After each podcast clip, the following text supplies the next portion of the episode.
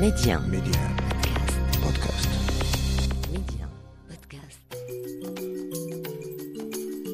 Ils nous ont fait vibrer, marquer nos vies par leurs réalisations et leurs exploits. Ces hommes et ces femmes sportifs africains ont enflammé les stades du monde, repoussant leurs limites pour nous offrir le meilleur du spectacle. Vous écoutez les contes de Sahel avec et sur les légendes du football africain. Ahmed Faras, best African player in 1976. Mohamed Timoumi, best African player in 1985.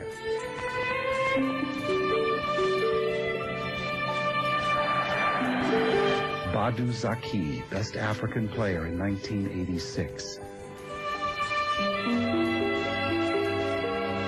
Mustafa Haji, best African player in 1998. Vous écoutez les contes de Sahel. Pour ce numéro, je vous invite à emballe BAL, le bal des ballons d'or marocains. Ils sont quatre à table. Ahmed Faraz, Mohamed Timoumi, Badou Yazaki et Mustafa Hadji. Quatre fantastiques et chacun fidèle au poste. Badou Yazaki, gardien de but des Lions de l'Atlas, plébiscité en 1986 après avoir survolé le mondial au Mexique. Il succède au palmarès à son coéquipier de la génération dorée, le meneur de jeu Mohamed Timoumi, récompensé un an plus tôt pour avoir atteint le Graal continental avec l'AS Far. Et sur le front de l'attaque, il y a Mustafa Hadji, chevaux volant couronné en 1998 après avoir ébloui de son talent la Cannes et le mondial de la même année. L'élégant Hadji sera épaulé par le buteur insatiable du 11 national Ahmed Faraz, la machine à but de Mohamedia, 42 réalisations et qui a offert au Royaume sa première et unique Coupe d'Afrique des Nations en 1976. Meilleur buteur de l'histoire du Maroc, est sans doute le plus grand, mais on n'est pas là pour les comparer, nous sommes là pour les admirer. Je suis pas seul, je suis avec Hanif Ben Barkan, journaliste au quotidien sportif L'équipe. Bonjour Hanif. Bonjour, bonjour, comment tu vas? Bien, hier vous étiez au théâtre du Châtelet pour la cérémonie du Ballon d'Or France Football qui a consacré Lionel Messi pour la septième fois en record. Mais on se demande tous à quand la cérémonie des CAF Awards On attend toujours. L'année dernière, il n'y a pas eu. Cette année encore, on est presque en 2022. Bientôt la Cannes. On se pose tous la, la même question. Bah, j'espère aussi que ça arrivera un jour parce que le, le continent africain et le football africain a besoin d'une cérémonie aussi prestigieuse que celle du Ballon d'Or euh, que qu'on peut avoir euh, en, en, France actuellement. Mhm. Et euh, ce, ce, ce, serait une très bonne idée et j'espère que ça arrivera très prochainement. Ouais, on espère, on espère tous bientôt la Cannes. Toujours pas de nouvelles de la CAF. Revenons à nos quatre fantastiques. Faras, Timoumi, Zaki, Hadji. Lequel a marqué le plus l'histoire du football marocain à vos yeux? Ben, Comme vous l'avez évoqué un peu plus tôt, je pense que Ahmed Faras a été un, un peu le, le premier, le précurseur de, de cette génération dorée du, du football marocain. Mhm. Ça a été le premier à, à, à véritablement exploser et c'est le si on compte, si on ne compte pas Larbi Ben, ben Barek, euh, Mhm. ça a été le, le, le premier à, à briller euh, sur, sur la scène, euh, sur la scène continentale. Mhm. Et, et c'est, vraiment, il a, il a, c'est un peu le, l'exemple de, de, de, de toute une génération. On va dire, il y a énormément de, joueurs qui s'en, qui sont inspirés. Euh, Mustafa Hadji avait plusieurs fois cité euh, qu'il s'était inspiré de, d'Ahmed Faras. C'était un peu une icône Mhm. au Maroc dans, dans ces années-là. Mhm. Et Badou Zaki également, c'est pas évident. Gardien de but, euh, je pense qu'il fait partie des rares gardiens de but à remporter cette distinction-là pour un, pour un portier. Tout, tout, à fait. Badou Zaki, euh, en plus de ça, on peut, on peut clairement le considérer comme le meilleur gardien africain de, de tous les temps. Mhm. Il, a été, euh, il a été récompensé d'ailleurs euh, plusieurs fois de, de, de, cette récompense-là. Ça a été aussi bah, le, le, pionnier à, à, son poste. Il a révolutionné le poste de, de gardien de but. Ouais. Après, c'est vrai qu'on qu récompense souvent les, les, buteurs, comme était Ahmed Falas, qui est en plus le meilleur buteur de la sélection marocaine et qui a toujours pas été détrôné euh, presque 50 ans après. Mhm. Mais euh, Badouzaki, c'est sûr qu'à à son poste et surtout dans, dans, le, dans le niveau qu'il a eu euh, d'un point de vue continental et même mondial. Parce que Surtout à la Coupe du Monde au Mexique, ouais. C'est exactement ça. En 86, où euh, contre l'Angleterre et le Portugal, il fait des performances euh, exceptionnelles et c'est pour ça d'ailleurs qu'il a le qu'il a le Ballon d'Or à cette année-là. Mhm. Mais euh, c'est vrai qu'il a révolutionné un peu ce poste de gardien de but euh, sur le continent africain en tout cas. En plus, leur spécificité, c'est qu'ils ont tous évolué, euh, surtout les trois, Faraz, Timoumi, Zaki, Mm. ils ont évolué Et en Afrique, quand on compare aujourd'hui les joueurs qui évoluent dans le championnat africain, surtout en Botola ou bien dans Oui. d'autres championnats, c'est pas évident du tout. Donc, cla- clairement, ils ont, euh, ils font partie de, de cette génération-là qui a eu l'occasion de d'éclore euh, dans leur pays respectifs et qui ont pu prouver les choses euh, ensuite. Maintenant, c'est beaucoup plus compliqué parce que les, les, les, joueurs africains qui évoluent dans les clubs européens, qui sont formés dans certains clubs européens, ils ont une aura différente, ils jouent des compétitions encore plus prestigieuses. Avant, il n'y avait pas ça. À l'époque de, de Falas, il n'y avait quasiment aucun Africain euh, dans des clubs européens qui, qui jouaient avec des champions. Maintenant, on peut voir des, des, des Ziyech, des, des Mahrez, des, des Salah, des Mané qui jouent, euh, qui jouent et gagnent des compétitions européennes qui sont les plus prestigieuses avec les meilleures, avec les meilleures équipes. Mais c'est vrai que c'est tout à leur honneur d'avoir euh, réussi à, à prouver et, et, et éclore dans, dans leur pays. C'est ça. Et on se demande aussi euh, quand la relève, parce que depuis 98, le Maroc attend le successeur de Hadji. Et, et quel joueur aurait pu percer comme lui? Ou quel joueur voyez-vous euh, s'affirmer à long terme comme étant le prochain Marocain Ballon d'Or? Je, je pense, je pense qu'il est, il est déjà là. C'est Ashraf Hakimi. Je pense que c'est le, le joueur qui, co- qui coche le plus de cases, que ce soit dans sa mentalité, dans son exposition, dans son niveau de jeu, qui, est- qui- qui fait partie de. C'est le meilleur latéral droit du monde, se- selon moi. Mhm. Il, a, il a ce, cette aura-là et il lui manquerait peut-être presque que un sacre, con- euh, un sacre continental avec le Maroc Mhm. pour pouvoir euh, clôturer euh, déjà une, une carrière qui est déjà très riche alors qu'il a, qu'il a, qu'il a seulement 22 ans. Je pense que c'est lui qui, qui, est- qui aspire à, à la plus grande carrière et je pense qu'il peut même devenir le meilleur joueur de l'histoire de, de la sélection marocaine. Ouais, Achraf Hakimi qui depuis euh, son départ de l'Inter, il a, il a été, il a gagné le Scudetto. Là, il, est, il a eu une surexposition médiatique depuis son arrivée à Paris.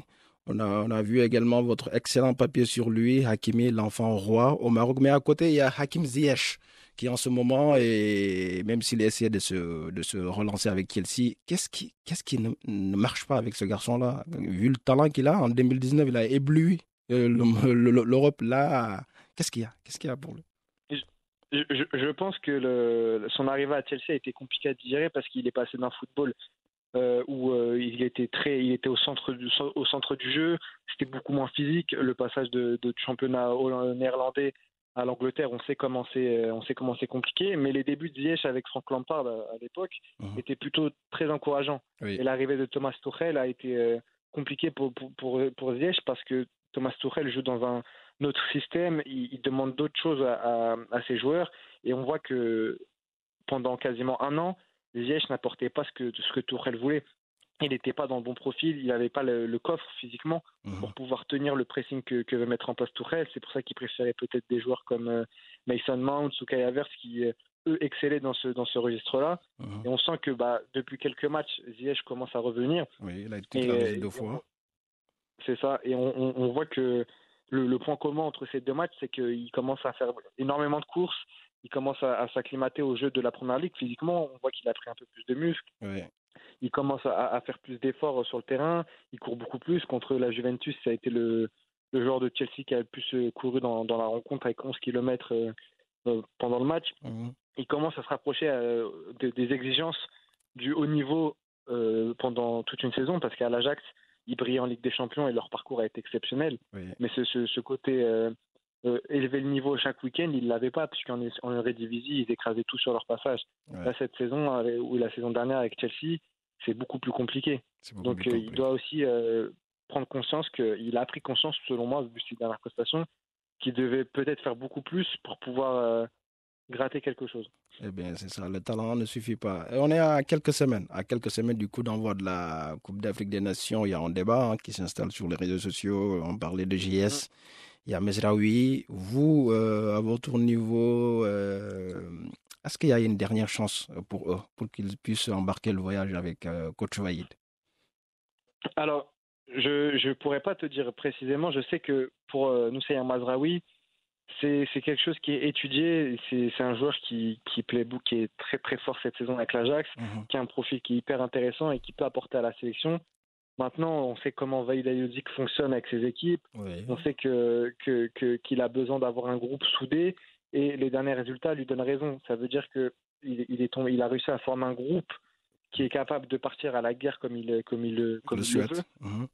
Donc euh, c'est- c'est c'est compliqué pour euh, surtout pour Ziyech qui est qui est un joueur qui a besoin d'être au centre d'une équipe, qui a besoin d'avoir euh, un projet de jeu autour de lui. Et là c'est différent avec le Maroc qui se construit autrement. Mhm. Et Ziyech si tu le si si si s'il est reconvoqué à l'avenir, Mhm. c'est pour avoir une place de titulaire. Donc je le vois je le vois mal Vaïd Alioudik convoquer euh, Ziyech pour pour pour euh, pour cette canne, mais je, pense que s'il y en a un des deux qui pourrait revenir, ce serait peut-être Mazraoui. ouais. Mazraoui, ouais. Son nom est évoqué à plusieurs reprises dans les... sur les réseaux sociaux. Euh, Cette équipe, cette équipe de Vaïd, on l'a vu ces dernières prestations, sept matchs, euh, six matchs plutôt pour les éliminatoires là, euh, avec des prestations de haut niveau, cohésion, les jeunes qui s'affirment, les jeunes maillés. Et aussi Kabi qui, qui semble tenir une bonne place sur la pointe de l'attaque. Comment voyez-vous cette équipe de Vaïd là à la Cannes? Je, je pense que cette équipe-là, euh, elle a besoin d'abord de cette canne pour pouvoir euh, atteindre son, son réel objectif qui est la Coupe du Monde. Mhm. Mais je pense que cette équipe a énormément de qualité, qu'elle est capable de, de- de poser des problèmes à toutes les équipes euh, sur le continent parce que j'ai regardé tous les matchs de qualification quasiment, Mhm. j'ai vu à peu près toutes les équipes et euh, honnêtement, il y a un niveau global qui est, qui est plutôt moyen et le Maroc est dans la barre au-dessus avec, je dirais, bah, les, les têtes de série de, de cette de, de, ces qualifications, à savoir euh, la Tunisie, l'Algérie, le Sénégal, même le Nigeria, c'est encore un peu faible. Mhm. Je pense que le Maroc peut faire un, un- un bon parcours. Maintenant, sur un match en, en, en élimination directe, ça peut être compliqué, surtout euh, défensivement et au milieu de terrain où euh, malheureusement les, les joueurs titularisés par euh, Vaïd Aluzik manquent de, manquent de rythme. Manque de temps de jeu. Donc, oui. je pense que ça peut, ouais, ça, ça peut, ça peut, euh, ça peut jouer, surtout que quand tu enchaînes une compétition comme ça où tu joues tous les trois jours Ouais, euh, dans des conditions qui sont pas forcément les meilleurs. idéales, Oui. sur- quoi, avec un fort taux d'humidité. Mhm. Bon là, il devrait pas y avoir trop de chaleur, mais mais ça, ça, c'est des conditions qui sont compliquées et enchaîner, c'est c'est pas vrai, c'est pas facile. Oui. Donc euh, je pense que cette équipe peut atteindre le dernier carré Dernier carré Mais, qui est euh, ouais, en demi-finale, je dirais, si je devais faire un pronostic. ouais, demi-finale. C'est un dernier carré que le Maroc n'a plus atteint depuis 2004 et Oui. avec euh, une finale perdue face à la Tunisie. Et on s'est beaucoup enflammé, beaucoup enflammé plutôt sur les deux jeunes pépites du Maroc au FC Barcelone ces derniers jours. Ouais.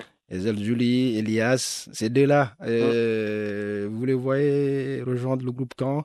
Après la Cannes, les barrages, la Coupe du Monde Ou il faut attendre un peu?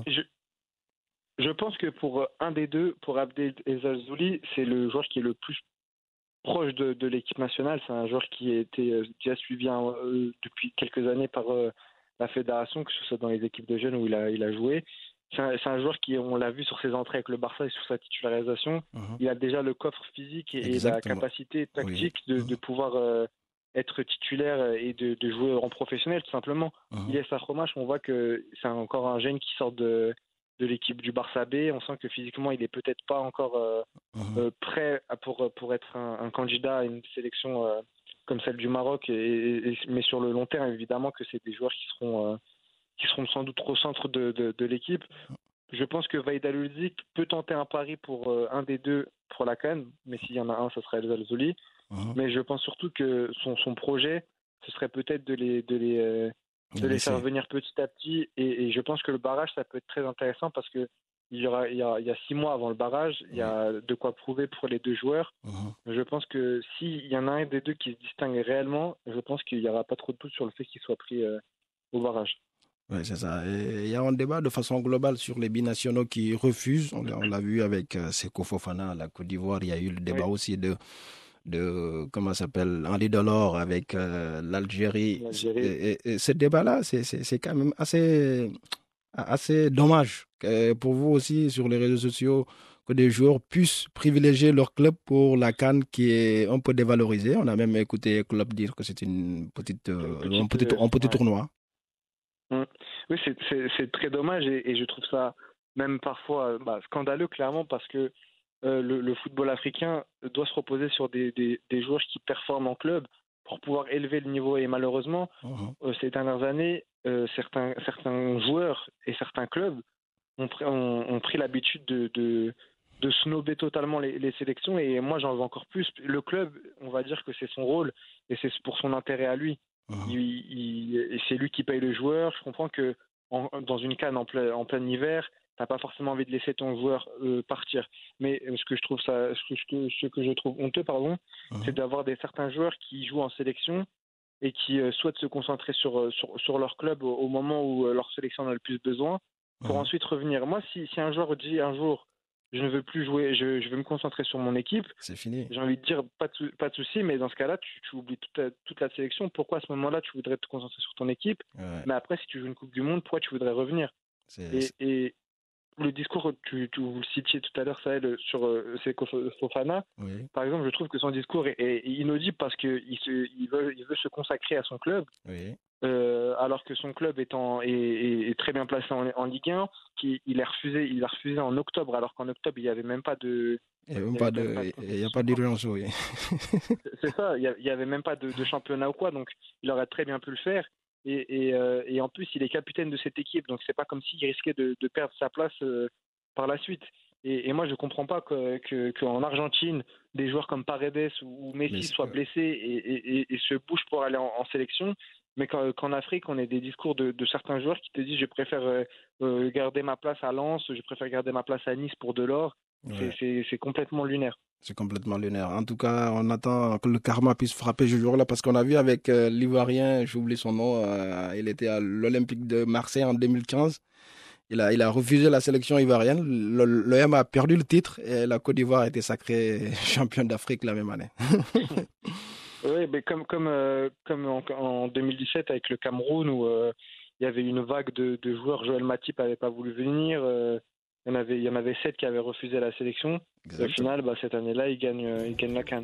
C'est ça. En tout cas, merci beaucoup Anif Ben Barkan. Je rappelle que vous êtes journaliste au quotidien. L'équipe, ça a été un réel plaisir d'échanger avec vous. On s'est capté sur euh, Twitter. J'avoue que j'admire beaucoup votre travail et toujours de professionnalisme qui suit de très près le football marocain et continental de façon globale.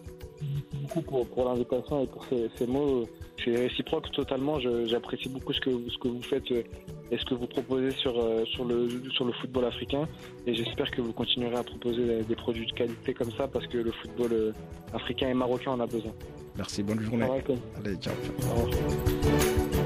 Les contes de Sahel, c'est la fin de ce numéro. Retrouvez la série dans son intégralité sur Medium Podcast, le site et l'application.